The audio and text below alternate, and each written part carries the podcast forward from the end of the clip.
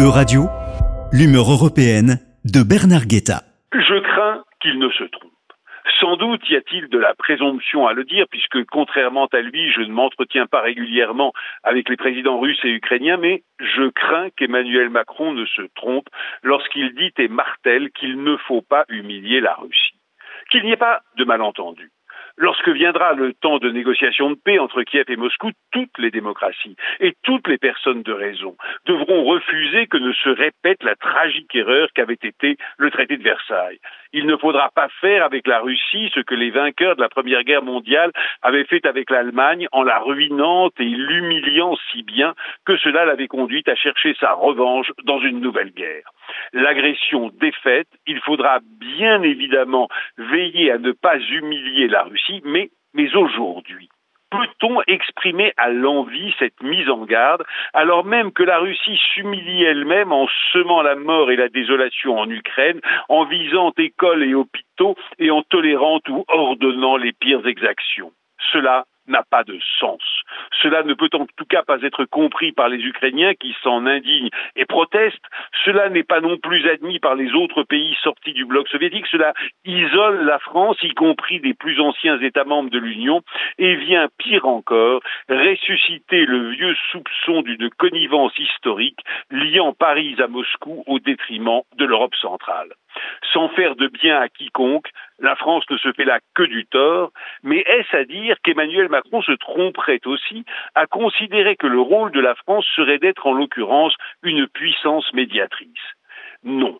Il a au contraire raison de le penser, car la révolution de 1789, l'empreinte culturelle de la France en Russie, la geste gaulienne et la constante singularité de la diplomatie française dans le camp occidental ont créé dans les milieux dirigeants et le peuple russe un lien particulier avec la France.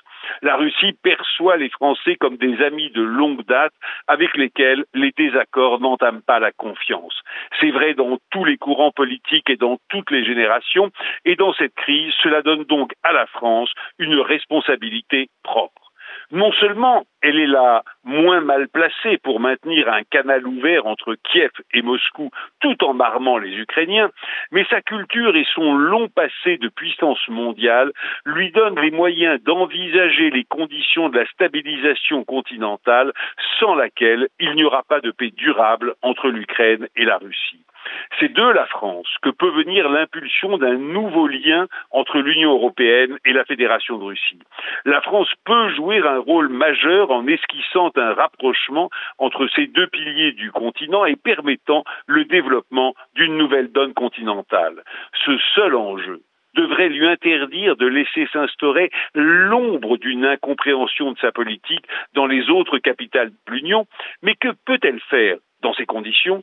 Pour ne pas gâcher ses chances de contribuer à la paix elle doit d'abord détendre ses relations avec l'Ukraine en cessant de ressasser la nécessité de ne pas humilier la Russie et se donner ainsi la possibilité de continuer à jouer les bons offices entre Kiev et Moscou.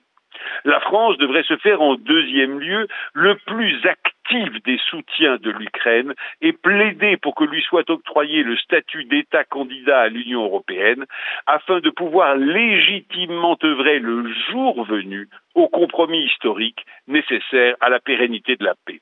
La France devrait enfin s'employer à ce que les 27 proposent publiquement à la Russie, à son peuple comme à ses dirigeants, les grandes lignes de l'accord de sécurité et de coopération qu'ils souhaiteraient signer avec elle le jour où l'agression contre l'Ukraine aura cessé.